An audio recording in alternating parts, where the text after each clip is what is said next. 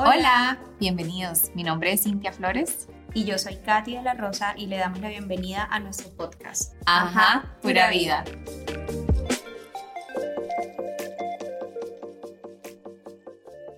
Bienvenidos a nuestro episodio número 3. Sí, ¿quién lo diría? Ya vamos en el tercer episodio de este podcast que nos tiene bastante emocionada y que poco a poco vamos mejorando, aprendiendo y corrigiendo en el camino. Obviamente también abiertas a todos y todas las que nos quieran dar sugerencias de temas que les gustaría escuchar por aquí. Estamos oídos para ustedes y bien recibidos sean los temas que les gustaría que tratáramos. Hoy estaremos hablando sobre un tema bastante importante para nosotros y creo que para muchos de ustedes como mujer y es la economía de la mujer casada. Sobre todo es un tema que surge luego de tener conversaciones y ver cómo hemos hecho nuestro camino desde que empezamos a vivir en este país, teniendo en cuenta que la oferta laboral inicialmente solo fue para nuestros esposos. Eh, entonces, hablemos para cada uno de nosotros qué significa independencia económica. Y es que se puede ver de muchas formas. En mi caso, yo considero que la independencia económica se puede ver como ese poder que tienes de tomar decisiones financieras, no solo desde mis recursos nada más, pero también esos recursos que hemos podido adquirir entre ambos y poder tener la libertad de disponer, proponer iniciativas de ahorro y proyectos, ponerse uno creativo y decir, bueno, eh, ¿qué tal si con este dinero hacemos tal cosa? Tener esa, esa libertad, para mí se define más de esa forma. ¿Cómo lo ves tú? Ahora, yo lo veo como la capacidad de tener iniciativa y un plan de solventar alguna necesidad económica, ya sea en la cotidianidad o con proyección a largo plazo. Es tener estrategias, tener sobre todo también la voluntad de querer hacer parte de la economía de tu hogar. Ahora, ¿cómo construimos nuestra independencia financiera aquí? Porque lo estamos haciendo por dos caminos distintos, para Cinti y para mí. Entonces, vamos a hablarles un poco al respecto. Exacto, en mi caso yo transicioné desde Costa Rica con empleo a un mercado muy nuevo para mí, con una oferta laboral con mejores beneficios. Eso implicaba de que yo debía renunciar a un trabajo que me permitía liderar un equipo, a venir a un trabajo que en la misma rama de recursos humanos a lo que me dedico, pero en este caso a ser una contribuidora individual, o sea, ya tenía como ese rol de manager, ya no estaba y era empezar de cero de cierta forma porque empiezas en un país donde no tienes como un network muy grande de personas que conozcas en el, en el tema laboral y poder entrar y abrirte 100% a un mercado distinto con cómo puedes ver, cómo puedes seguir creciendo, ya que obviamente en el antiguo trabajo ya había podido crecer durante los años, pero aquí, aquí suponía un reto. Y por lo que puedo escuchar, priorizaste otras cosas y eso igual no quitó que de, seguro has tenido aprendizaje por sumarle a tu nueva experiencia laboral. Exacto, y es que siempre me he visto como una persona que sí disfruta el ambiente corporativo, me encanta aportar nuevas ideas, me encanta ver las cosas de una forma distinta, ver cómo puedo tener mi propia marca personal y hacer cosas que tengan un impacto a largo plazo. Pero también, a pesar de que ya tenía un cierto tipo de rumbo y de carrera ya construido, eso no representaba de que mi relación no era importante y yo no iba a seguir en un rol que me permitía seguir pues creciendo y la estabilidad económica porque mi relación tenía más valor. Exacto, pesaba más. Exacto. Pero siempre hemos tenido muy claro de que nos damos apoyo en nuestras metas y en lo que queremos y a lo que queremos llegar a construir en un futuro juntos, pero también tenemos sueños y cosas que podríamos decir las compartimos y de ahí nace, ok, cómo vamos a distribuir los gastos o ahorros, inversiones, gustos, cosas que simplemente dices, esto me gusta y es una manera en la que puedas vivir esa libertad financiera que no fue así desde un inicio. Ha ido evolucionando y creciendo como vamos creciendo nuestras carreras. Pero aquí yo quiero ser muy enfática en el punto de que tu carrera no te define quién eres. Y ahora vamos a hablar de eso. Así es. Fíjense que mi experiencia antes se parecía a la de Cinti, hoy es distinta y que aquí realmente me he movido como freelance o independiente. Esta es una idea que surgió desde antes, desde Colombia ya yo tenía un poco la idea de querer independizarme.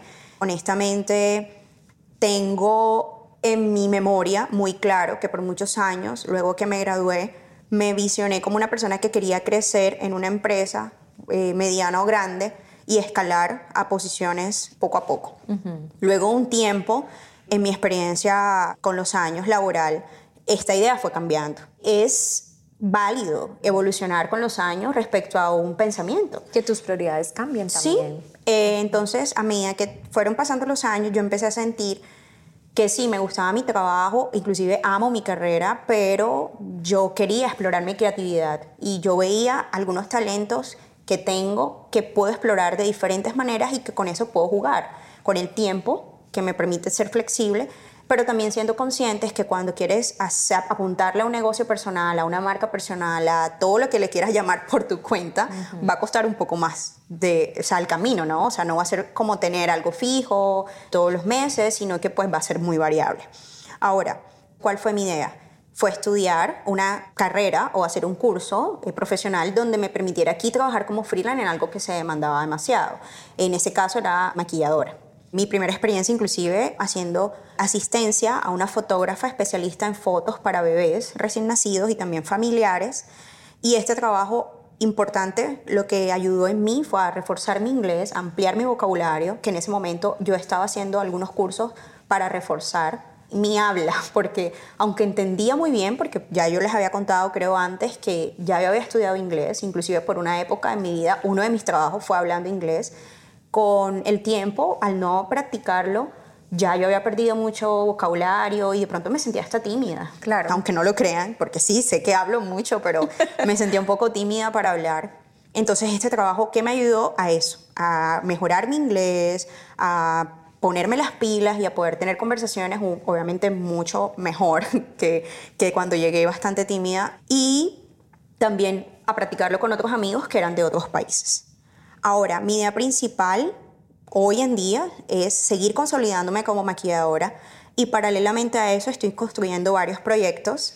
A la muestra aquí va en caminito un bebé podcast que pues aquí va avanzando, pero también tengo otros proyectos en los que estoy trabajando actualmente. Y lo que les puedo decir bajo mi experiencia es que aunque no tengo un salario fijo, sino que son ingresos variables, me he podido organizar con metas a largo y a corto plazo. He logrado cumplir propósitos. He podido, es una frase sí muy trillada, pero he podido creer y crear algunas ideas que yo veía plasmadas en un papel o que solo estaban en mi mente, pero pues de mi mente no salían y poco a poco las he podido ir construyendo. Y que tal vez en un trabajo como el que tenías anteriormente no hubieses podido descubrir todas estas versiones tuyas que te han podido permitir inventarte en lo que hoy eres. Así es, yo siento que no, lo que dijo ahorita Cintia es muy importante y es que a veces nos encasillamos en un rol de eso cualquiera que hayas estudiado, técnico, tecnológico, profesional. Y yo te invito hoy a ver, a mirar que eres mucho más que eso. ¿Cuánto has logrado quitándote este título? Tú eres fulana de tal o fulano de tal y soy esto, soy creativo, me encanta esto, puedo lograr esto, he ayudado en esto, y de seguro este rol que estudiaste en X lugar no define esto que has logrado. Y eso me gusta. Me gusta que con el tiempo también me pude salir de estar encasillada en yo soy esto, entonces solo me muevo en este ámbito. Y de seguro a nuestro alrededor tenemos personas conocidas que se sienten frustrados si no pueden conseguir un trabajo que sea netamente de lo que estudiaron porque a veces nos encasillan en esa posición. Y como mujeres, pues hablando de que estamos hablando de la economía de la mujer, yo sé que eres mucho más que un título cualquiera que tengas, cualquiera, cualquiera que te quieras poner, eres mucho más que eso y tus capacidades creativas, mira, como dicen por ahí, el límite es el cielo. Cuando crees que dices, mira, yo puedo ser buena en esto, inténtalo, porque de seguro hasta de ese talento te pueden surgir económicamente mejores ingresos que hasta el fijo que ya tienes por tus capacidades, no sé, vamos a decir que intelectuales, de lo que aprendiste en la universidad o en el instituto, donde, donde sea que hiciste algún estudio. Entonces, ahora yo siento que la pregunta que muchos harán, en base a todo lo que hemos hablado, que si es fácil hacer camino en un país extranjero para ti. Yo diría no es tan fácil con todo y los retos, yo he podido experimentar, y creo que en el primer episodio hablé de esto, una gracia y un favor inexplicables. Pero si me preguntas qué ha sido lo más retador que he vivido, entre varias puedo decir que descubrir otras habilidades como trabajar para otros mercados, he podido trabajar con más de 14 países, eh, también preparar entrenamientos y capacitaciones innovadoras que en mis antiguos trabajos tal vez no tuve la oportunidad de poder hacerlo y acá fue como, ok, tienes que hacer esto, o yo misma tomé la iniciativa de decir, ¿y por qué no hacemos esto? Y hagámoslo más creativo y poner también, como dije al inicio, como más la marca personal que me hace ser diferente al resto. Le voy a hacer un apunte aquí, eh, disculpa que te interrumpa Cinti, y es que si hay algo que yo admiro de Cinti, la milla extra que le echa a su trabajo en la parte creativa. Y vuelvo al punto donde no solo se queda en sus tareas, de su posición de trabajo, sino que ella busca aportar cosas que van desde la creatividad. Y eso para mí eh, la ha hecho inclusive tener una visibilidad mucho mayor respecto a cómo hoy en día a mí me gustaría ver el trabajo del escritorio, me refiero a la gente que va a la oficina, porque se siente más amable, se siente más, como yo le digo a ella, la cultura de trabajo se siente chévere. Cuando la escucho a ella, como todo lo que tiene que ver más allá de tareas específicas de su trabajo, sino que tienen que ver más con el tema de cómo te sientes motivacionalmente, cómo a nivel cultural puedes sumar desde tu experiencia cultural, ¿no? Como expatriado de Costa Rica, de Colombia, de cualquier lado, a la empresa y viceversa. Yo digo, mira, qué chévere, qué chévere eso. Creo que mencionas algo muy importante y es la cultura. ¿Qué puedo hacer yo para poder ser distinta y también tener mi propia luz, brillar sin tener que tapar a nadie y poder ayudar a otros a brillar también. Exacto, porque a todas estas estás en un lugar que si vas a apuntarle al, al, tema de profesionalmente y trabajar en una empresa es competitivo. Es muy competitivo. Trabajas con personas con muchas nacionalidades, con personas que tienen hasta mejor tal vez experiencia o, o vienen de otro tipo de, de ambiente. Y lo he querido ver más como, ok, Dios me dio esta oportunidad, ¿qué puedo hacer yo para hacer las cosas, no para las personas, pero para poder hacerlo para Dios? Así lo veo yo desde mi punto personal todo suena súper chiva y súper lindo y que, sí. pero, belleza. Pero venga, le decimos también que hay un poquito, ahí, así está, hablemos de la parte difícil más bien. Número uno, puedo decir que la inestabilidad, y eso yo sé que existe en todo el mundo, pero acá no estás en tu país y sí, depende de la visa, como dices. Exactamente, dependes de, de, la visa de trabajo porque si te quedas sin, sin visa, pues chao. Y también entiendo que puedes estar ahorita en una posición complicada en tu ambiente laboral o tal vez definirte a dónde quieres ir. No sabes si es continuar con tu carrera, lo que estudiaste o ya no te gusta y tal vez quieres reinventarte. Considerar lo que es la paz mental y creo que de este tema se habla mucho ahora y me mm, encanta que podamos ser abiertas y poder hablar. Que se pueda hablar, porque es que antes no se hablaba. No, exacto. Y en mi caso aprendí a la dura que mi paz era más importante que un salario. Y hace más de dos años dejé un trabajo que pagaba bastante bien, pero ponía en aprietos mi salud mental y terminaba el día a las 10 de la noche, drenada, tal vez no había tenido chance ni de cenar, pero también podrías decirme, pero bueno, no, ahí te quedas unos años y mm, ahorras y... ¿A qué precio? pero ¿a qué precio? No, ¿a qué precio? ¿A qué precio que la salud mental te toque años volver a reconstruir eso que poco a poco comienza a debilitarse. Y con esto también los quiero invitar a que no le crean a todos los Instagramers o influencers, como se hacen llamar, no sé, por las redes cuando dicen que en Dubai no se sufre, que en Dubai no se llora, que en Dubai todo es perfecto, porque no es perfecto, porque hay momentos de dificultad, inclusive hasta para el ámbito laboral, de personas que vinieron aquí con ese propósito.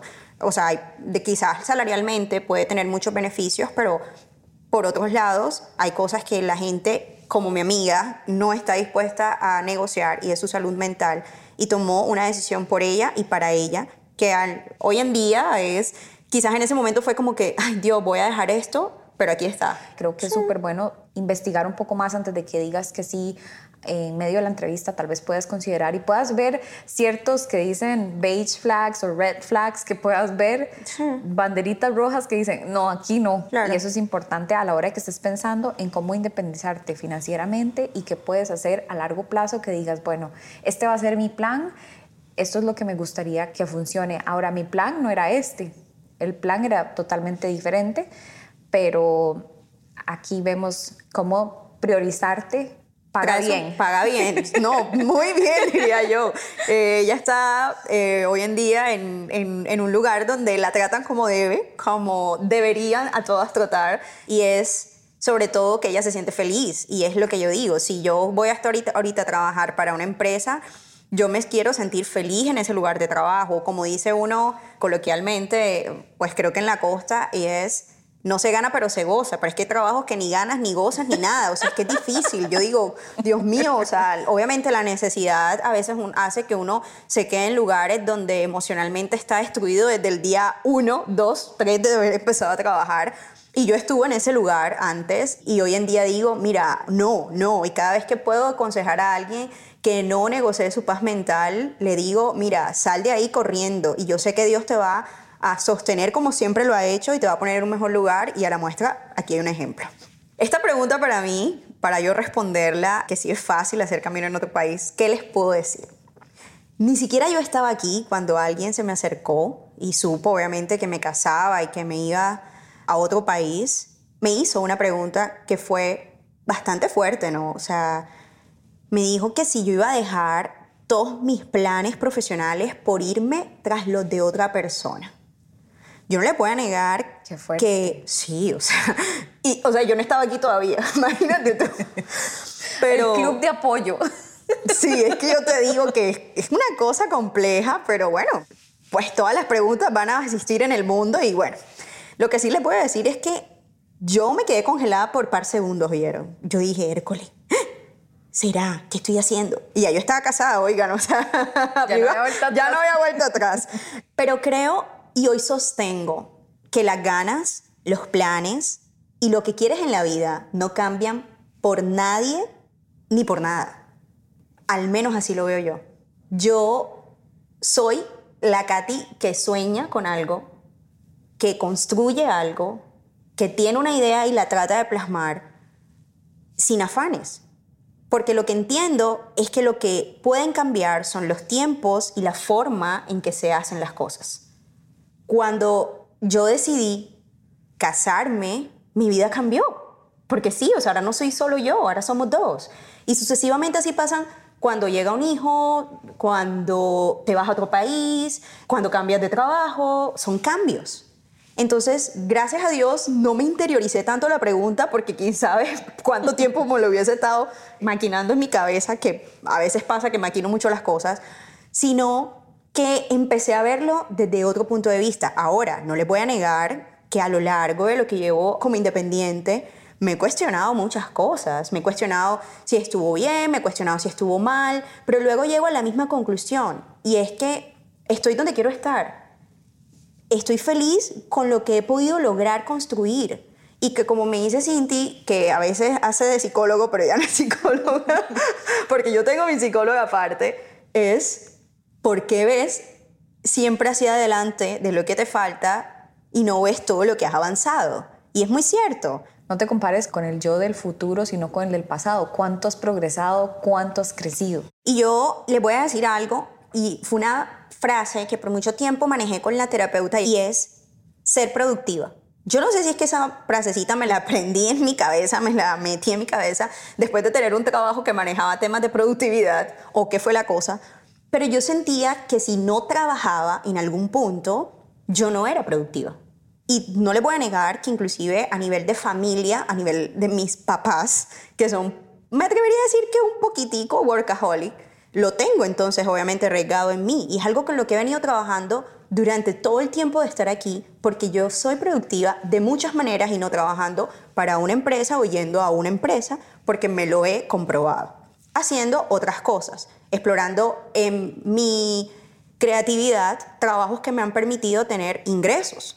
Y literal, por hobbies, por hobbies que, que he podido desarrollar por, por el tema del maquillaje claramente, por muchas cosas. Entonces es reinventarme, romper con esas creencias de que no, es que tienes que trabajar en una empresa y cumplir esto. O sea, yo sé, hace mucho que yo no quiero eso, pero cuando llegué aquí me empecé a cuestionar, ¿verdad? Porque vengo con esas creencias, vengo con esa estructura mental y yo digo, a ver, pero si yo quiero ser es independiente, si yo quiero ser esto, claro, lo que pasa es que el no tener de pronto algo fijo en algún punto te hace sentir, me quiero volver a esto para tener algo fijo. Y si bien no está mal, yo quería otras cosas para mi parte laboral, por decirlo de una manera. Sí, yo siento que es aprender a tener tus propios conceptos de qué es productividad. Y es que algunas veces la productividad se puede ver hasta que soy productiva cuando descanso. Sí. Porque estoy recargando batería. Y uno, eh, tal vez puedas pensar, y yo tenía ese pensamiento antes, hoy no, hoy no hice nada, porque descansé. No, hoy fui productiva porque me cuidé también. Así es. Inclusive yo siento que es saber tu valor volvemos al tema que ahorita tocaba Cintia y es, ¿qué eres tú más que tu título profesional? ¿Qué eres tú más que, por ejemplo, ser mamá? ¿Qué eres tú más que ser buena amiga? Eres muchas cosas. Hasta más que eres tú más que tus finanzas ahorita. ¿Sí? Porque eso no te definen hoy. Para nada. O sea, eres mucho más que eso. Inclusive yo conozco muchas personas que dependen de, no de su profesión, sino de su talento porque, no sé, por ejemplo, conozco a alguien que es administradora de empresa, pero hace muchos años es apasionada por la repostería y hizo una especialidad, o sea, se estudió un curso, porque hizo un curso en, creo que en algún lado de Europa, Valencia o Madrid, no recuerdo, y vuelve y monta un negocio de repostería y top de top, o sea, me refiero. Por eso yo digo que a veces no necesariamente es tu profesión. Pueden ser tus talentos, puede ser algo que te llamó la atención y un día exploraste y ¡pum! Se dio todo.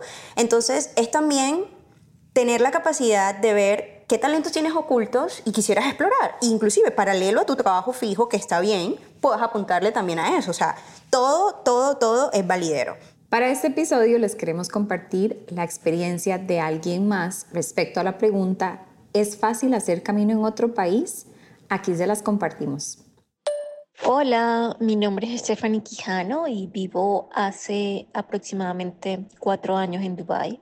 Y con respecto a la pregunta de si es fácil hacer camino en otro país, debo responder que es muy difícil y más si mi enfoque siempre ha sido de ser una mujer independiente económicamente hablando. Les cuento un poco mi historia. Desde siempre quise vivir fuera de Colombia, entonces encaminé todo mi proyecto de vida estar fuera. Y la primera decisión que tomamos fue irnos a estudiar a Francia, donde hice mi, mi carrera de derecho. Luego, por cosas de trabajo de mi esposo, una pequeña temporada en Alemania y ahora pues en Dubái. Cuando estudiaba en Francia, trabajaba paseando perros, de niñera, en una panadería.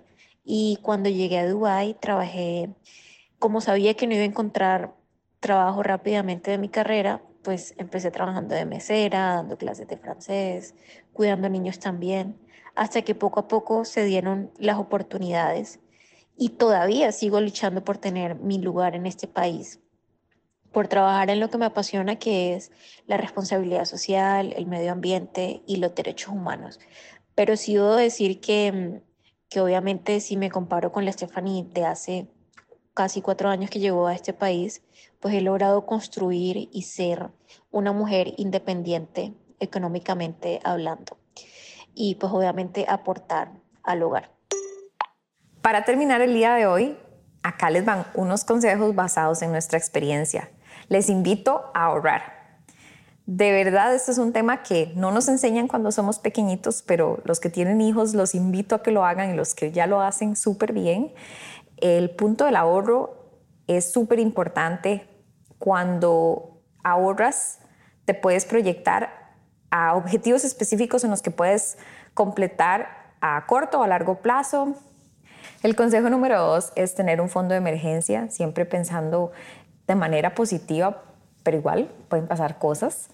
Número tres, contar con un presupuesto personal y acá puedes compartir los gastos de la casa, o sea, los gastos con tu esposo, pero sí tener un presupuesto específico para algo en particular que debas hacer a tema personal. Número cuatro, proyectar a corto y a largo plazo. Y acá no hablo solamente de lo económico, pero también hace la pregunta que me he estado haciendo y me, me he hecho es, ok, ¿a dónde, dónde me quiero ver en los próximos años? ¿Qué quiero estar haciendo? Y por último, es importante tener bien claro la diferencia entre el modo hacer y el modo ser. Y acá algo que me dijo mi psicóloga Florencia es que yo soy valiosa por quién soy y no por lo que hago. Para mí, clave. Uno, definir tu propio concepto de trabajo o de ser productivo, si así lo quieres llamar. Dos, tener un presupuesto personal, uno que administres tú misma.